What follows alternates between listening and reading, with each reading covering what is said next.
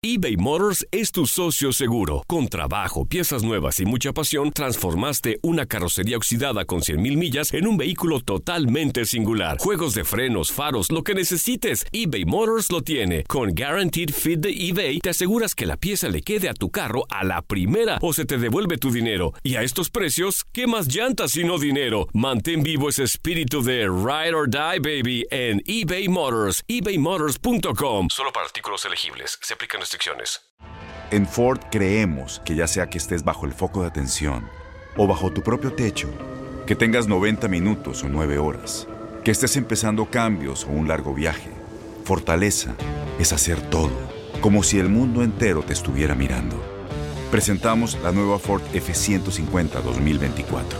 Fuerza así de inteligente solo puede ser F150. Construida con orgullo Ford. Fuerza Ford.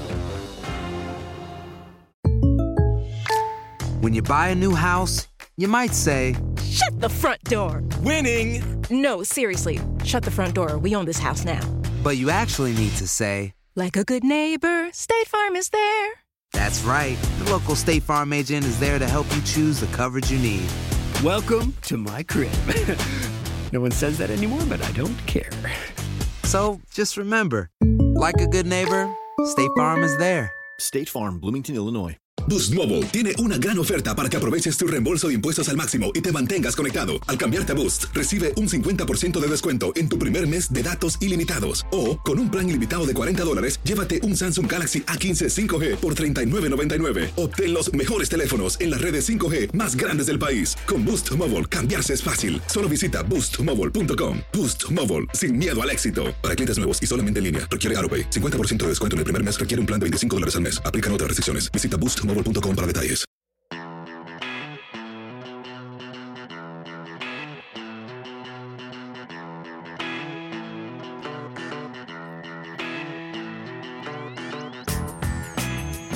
So it's complete exoneration, no collusion, no obstruction. Thank you very much. Bueno, ese reporte que hizo el fiscal Barr me deja más preguntas que respuestas. ¿Qué indica el resumen presentado al Congreso del trabajo del fiscal especial Robert Mueller?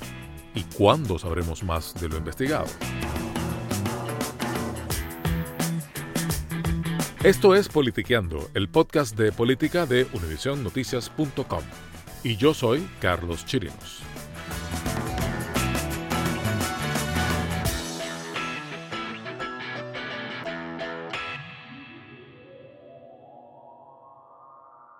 El Congreso ya tiene las principales conclusiones de la investigación de Mueller. El fiscal general William Barr las entregó hoy en la tarde tras haber revisado por horas el reporte completo. Y finalmente se supo, bueno, parcialmente se supo, las conclusiones del trabajo de la Fiscalía Especial de Robert Mueller sobre la supuesta y hoy negada coordinación entre la campaña de Donald Trump y Rusia. Quedó claro que ni el presidente ni su campaña coordinaron con Rusia para dañar a Hillary Clinton. Pero no quedó para nada claro si el presidente trató de obstruir la investigación federal que buscaba determinar precisamente eso. So after a long look, after a long investigation,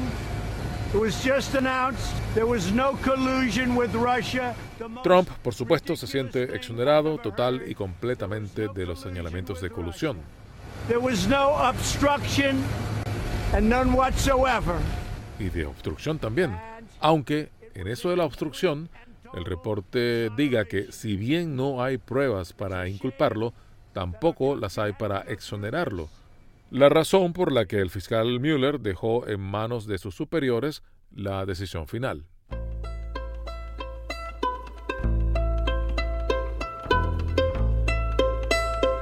Para entender qué cosas indica la carta de cuatro páginas que el fiscal general William Barr envió al Congreso resumiendo el reporte de Mueller, en esta edición de Politiqueando hablamos con el abogado constitucionalista Joseph Malouf, quien ha seguido el trabajo de Mueller desde que arrancó hace 22 meses. Bueno, doctor Maluf, nuevamente muchísimas gracias por atendernos. Estamos conversando muy seguido últimamente porque, bueno, así, así lo impone la, la evolución de la noticia, justamente, ¿no? ¿Qué conclusión saca usted de las conclusiones que presentó el fiscal general Barr? Bueno, ese reporte que hizo el fiscal Barr me deja más preguntas que respuestas, pero al mismo tiempo entiendo que no hay ninguna prueba de que el presidente o alguien en su campaña tenían un acuerdo, un acuerdo mutuo con los eh, del gobierno en Rusia que interfirieron con las elecciones del 2016. Este término que se ha utilizado en los medios de colusión no es lo que Mueller estaba buscando. Él está buscando conspiración, que es un crimen que requiere un nivel alto de pruebas y simplemente el fiscal no encontró suficientes pruebas para poder hacer algo en ese respecto. Ahora, con relación al segundo crimen que el presidente fue investigado, ah, es el de obstrucción de justicia y eso es una historia completamente diferente, ah, en donde sí encontraron eh, que hubieron actos obstructivos y era para una decisión que Mueller le pasó al fiscal general, ya que de todos modos es el fiscal general el que toma la decisión final. Antes de que pasemos a analizar ese punto específico de la obstrucción de la justicia, que como bien dice usted, el presidente no queda exonerado según las propias palabras del fiscal Mueller citadas por Barr, me gustaría precisar un punto. En el tema de la supuesta coordinación o posible coordinación entre Rusia y la campaña republicana, se dice que no hay evidencias de que se haya producido. Sin embargo, se reconoce que hubo aproximaciones por parte de operarios rusos a gente de la campaña y que esa gente de la campaña estuvo dispuesta a reunirse.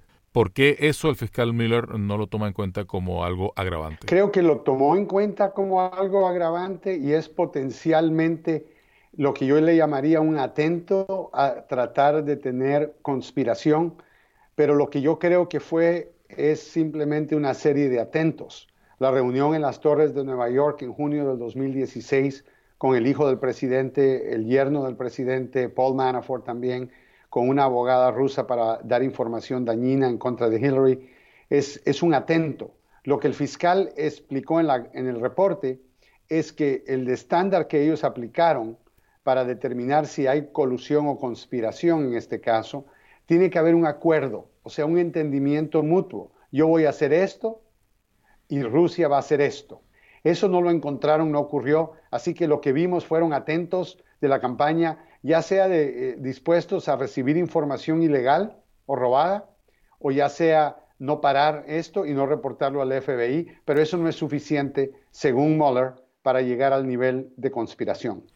Pero eso en la ley electoral estadounidense eh, sería un delito recibir ayuda de algún tipo de fuentes extranjeras para usarla en una campaña electoral, ¿no? Absolutamente. Yo creo que en esa parte tenemos que ver el tipo de pruebas que ellos lograron encontrar y probablemente no llegaron más allá de estos contactos eh, que fueron entendimientos de que voy a ayudarte, pero nada claro, no un acuerdo específico que diga Rusia va a ser 1, 2 y 3 y después el presidente va a hacer 3, 4 y 5, que sería quitar sanciones y hacer cosas así. El presidente ha tratado de hacer eso y le ha dado la bienvenida a esta información, pero el fiscal Mueller no encontró que había un tipo de coordinación con entendimientos mutuos de qué es lo que va a hacer Rusia y qué es lo que iba a hacer Trump por eh, llevar a cabo este, esta interferencia. Pasando ahora al tema de esa línea que más han destacado sobre todo los demócratas que lógicamente no están muy satisfechos con el resultado del informe,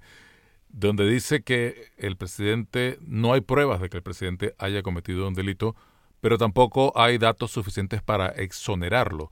¿Eso qué significa? Bueno, yo creo que el fiscal Mueller eh, tuvo que lidiar con uno de los elementos del crimen de obstrucción de justicia más difíciles de comprobar en una corte y es lo que le llaman la intención corrupta del acusado.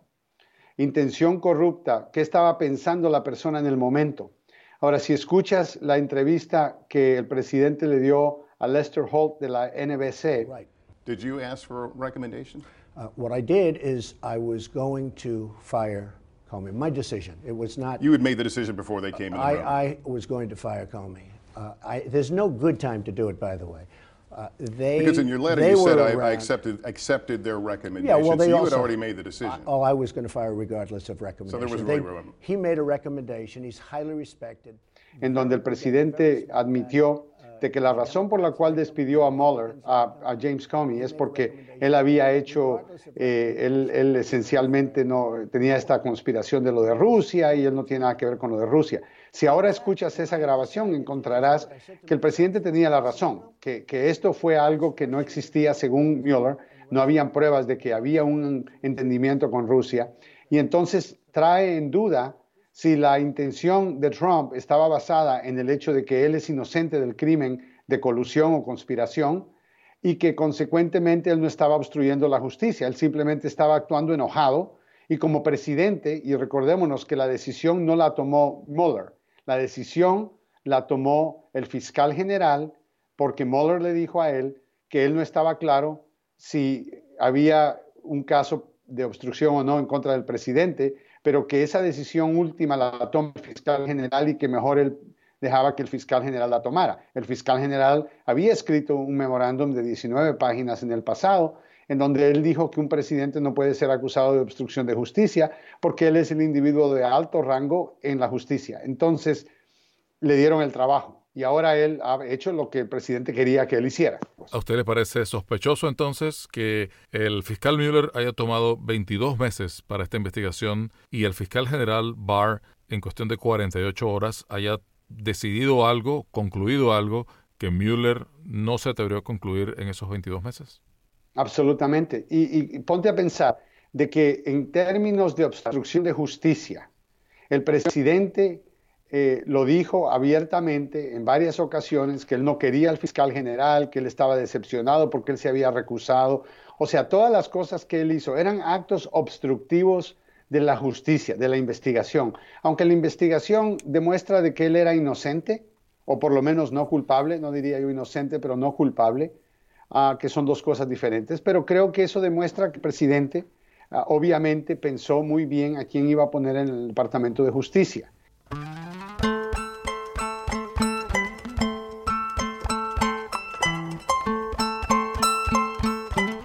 Un dato que muchos destacan es que Mueller no citó a declarar a su principal sospechoso, el propio presidente Trump, con quien podría haber dilucidado los señalamientos de que estaba obstruyendo la investigación.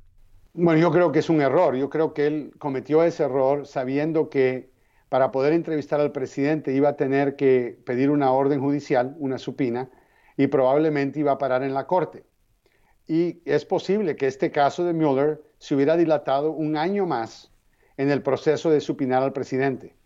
Y tal vez eso fue la razón por la cual, yo sé que hablaron de eso, está en el reporte, de que hubo un, por lo menos diálogo entre el Departamento de Justicia y el, y el fiscal especial Mueller para tratar de hacer eso. ¿Por qué se tomó la decisión al final de no hacerlo? No estoy seguro, pero creo que esa es la razón por la cual Mueller no se sintió seguro en proceder con un juicio de obstrucción de justicia en contra del presidente. Eh, es como si el fiscal Mueller hubiera sentido que las pruebas que tenía no eran tan contundentes como para meterse en el problema de citar al presidente y todo ese debate legal que seguía y prefirió en última instancia no complicarse demasiado el trabajo. Y complicar la nación que lleva dos años esperando saber qué fue lo que pasó. O sea, ahora tenemos ese beneficio, pero imagínate que ahorita Mueller hubiera anunciado que va a tratar de supinar al presidente, servirle con una supina, y todo ese tiempo el caso sigue pendiente y mucha gente desesperada por salir del caso.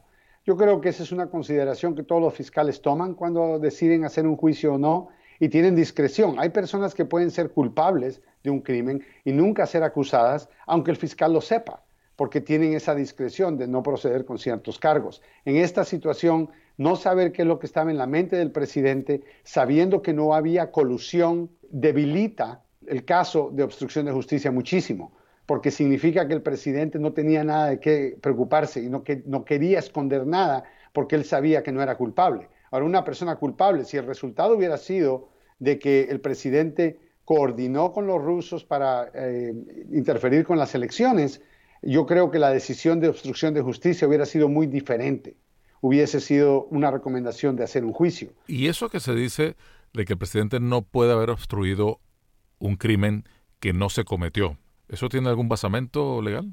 No, eh, no es correcto. Eh, simplemente no es correcto.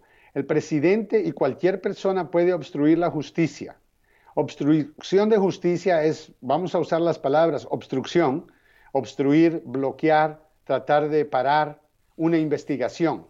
Ahora, solo porque alguien para una investigación, no es requerido que sea culpable de ese crimen. La persona que quiere parar una investigación está cometiendo un crimen por separado y consecuentemente el presidente sí podría ser acusado. El problema es lo que mencioné al principio, la intención tiene que ser corrupta del presidente y si él no cometió un crimen, tiene menos razón por la cual tener una intención corrupta de obstruir la justicia y hace el caso mucho más difícil.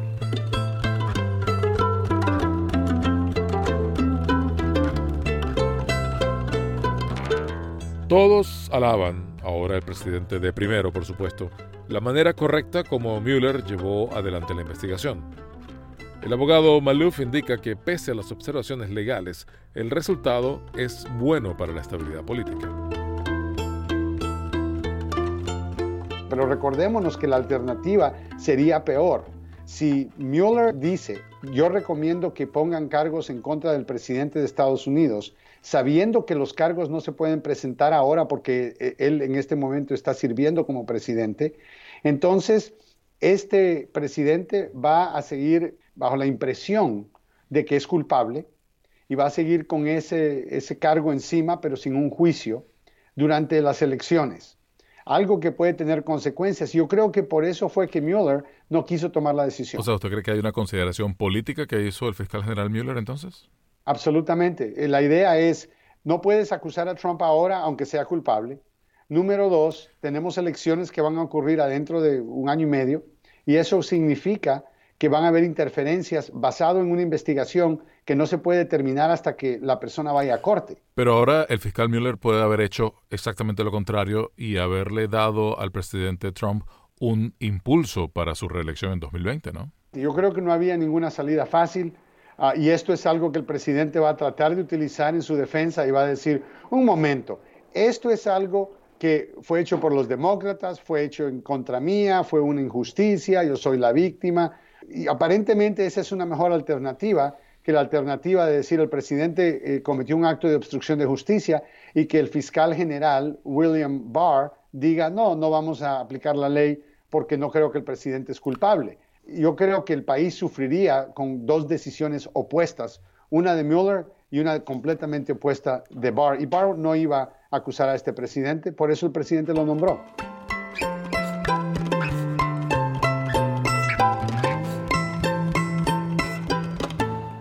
Los demócratas en el Congreso han advertido que citarían a Mueller para que presente todos los documentos utilizados en su investigación. El presidente del Comité Judicial de la Cámara Baja dijo que se preparan para lo que pueda venir. Sigamos haciendo la salvedad de que lo único que conocemos del reporte de Mueller son estas cuatro páginas que entregó el fiscal Barr al Congreso. Pero el Congreso, ¿qué puede hacer ahora con lo que con los hallazgos del fiscal Mueller? Mueller estaba a cargo de una investigación criminal. Al mismo tiempo, no podemos olvidarnos que el Congreso, la Cámara Baja, tiene una obligación constitucional de revisar comportamiento del presidente y de otros líderes y poder investigar si este presidente ha cometido violaciones de ley que aunque sean pequeñas, y ese nivel de pruebas es mucho más bajo del nivel de pruebas que Mueller estaba buscando. Y recordémonos también, Mueller solo investigó dos cosas, Rusia y la colusión con Rusia. Y número dos, obstrucción de justicia. Así que hay muchas cosas que la Cámara está investigando, transacciones del presidente, conflictos de interés, cláusula de los emolumentos y otras eh, situaciones que Mueller no estaba a cargo de investigar. Yo creo que ahí es donde va a haber una mejor solución a esto que con Mueller o con un crimen. Pero no parecería revanchista por parte de los demócratas seguir presionando al presidente, tratar de buscar cosas que podrían llevarlo a un impeachment en el Congreso después de que el reporte de Mueller lo ha exonerado en lo que tiene que ver con la coordinación con Rusia? Ok, eso es muy correcto. Pero al mismo tiempo, Mueller dijo que habían pruebas de que el presidente había obstruido la justicia que no estaba claro porque el presidente no dio una entrevista, pero que él encontró pruebas de que sí había obstrucción de justicia. No sabía si él iba a recomendar hacer un juicio o no, pero definitivamente se lo dejó al Departamento de Justicia. Ahora, el Congreso puede decidir lo mismo, revisando las pruebas que, que Mueller utilizó y tomar una decisión completamente diferente, pero para hacerlo sin riesgo tienen que esperarse a obtener las pruebas. Y ahorita lo único que han visto es un reporte del fiscal general que hizo de un reporte detallado del fiscal Mueller. Eso no es prueba, eso es simplemente la opinión de una persona que ha leído un documento que se presume es grande y ahora está resumiendo lo que él cree que es más importante. Tenemos que ver el reporte, el Congreso va a querer ver las pruebas que acompañan el reporte y si tienen pruebas y proceden en buena fe con un juicio de, impeachment o impugnación, definitivamente van a tener el apoyo del país. Pero si se apresuran a algo porque emocionalmente muchos demócratas están decepcionados el día de hoy, aunque deberían estar felices que este país, aunque fue atacado en las elecciones por Rusia, por lo menos nuestro presidente no coordinó hacer esto con ellos. Así que eso es una buena noticia para el país, pero al mismo tiempo tenemos que ver políticamente qué significa impacto o qué significa o qué impacto va a tener esto en la presidencia de Trump. Y buscando ese impacto político que dice el abogado Joseph Malouf, el más inmediato parece ser el impulso que puede obtener el presidente en el camino a las elecciones de 2020. Pero también seguirá el pulso con el Congreso y en las Cortes, que investigan ya no la negada colusión con Rusia, sino los negocios o conflictos de interés de Trump y su familia. Lo de Mueller es un capítulo de una novela mucho más larga que promete durar al menos cuatro años.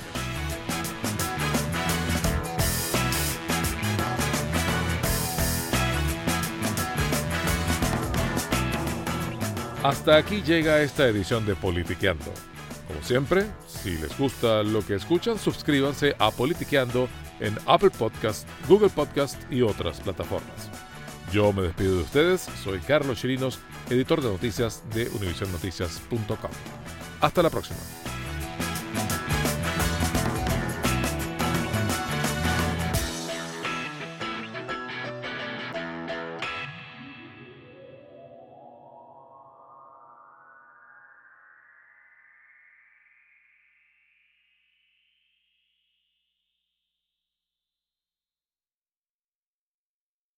Boost Mobile tiene una gran oferta para que aproveches tu reembolso de impuestos al máximo y te mantengas conectado. Al cambiarte a Boost, recibe un 50% de descuento en tu primer mes de datos ilimitados. O, con un plan ilimitado de 40 dólares, llévate un Samsung Galaxy A15 5G por $39.99. Obtén los mejores teléfonos en las redes 5G más grandes del país. Con Boost Mobile, cambiarse es fácil. Solo visita boostmobile.com. Boost Mobile, sin miedo al éxito. Para clientes nuevos y solamente en línea, requiere AroPay. 50% de descuento en el primer mes requiere un plan de 25 dólares al mes. Aplican otras restricciones. Visita Este abril te invitamos a nuestra feria virtual Univisión Contigo rumbo a la universidad. Conéctate virtualmente con representantes de colegios y universidades en la costa este, desde Nueva York a Florida. Aprende sobre ayuda financiera, becas y otros recursos para continuar tu educación. Regístrate para asistir y para la oportunidad de ganar una tableta. Te esperamos en Univisión Contigo rumbo a la universidad del 3 al 9 de abril. Regístrate ya en univision.com diagonal universidad.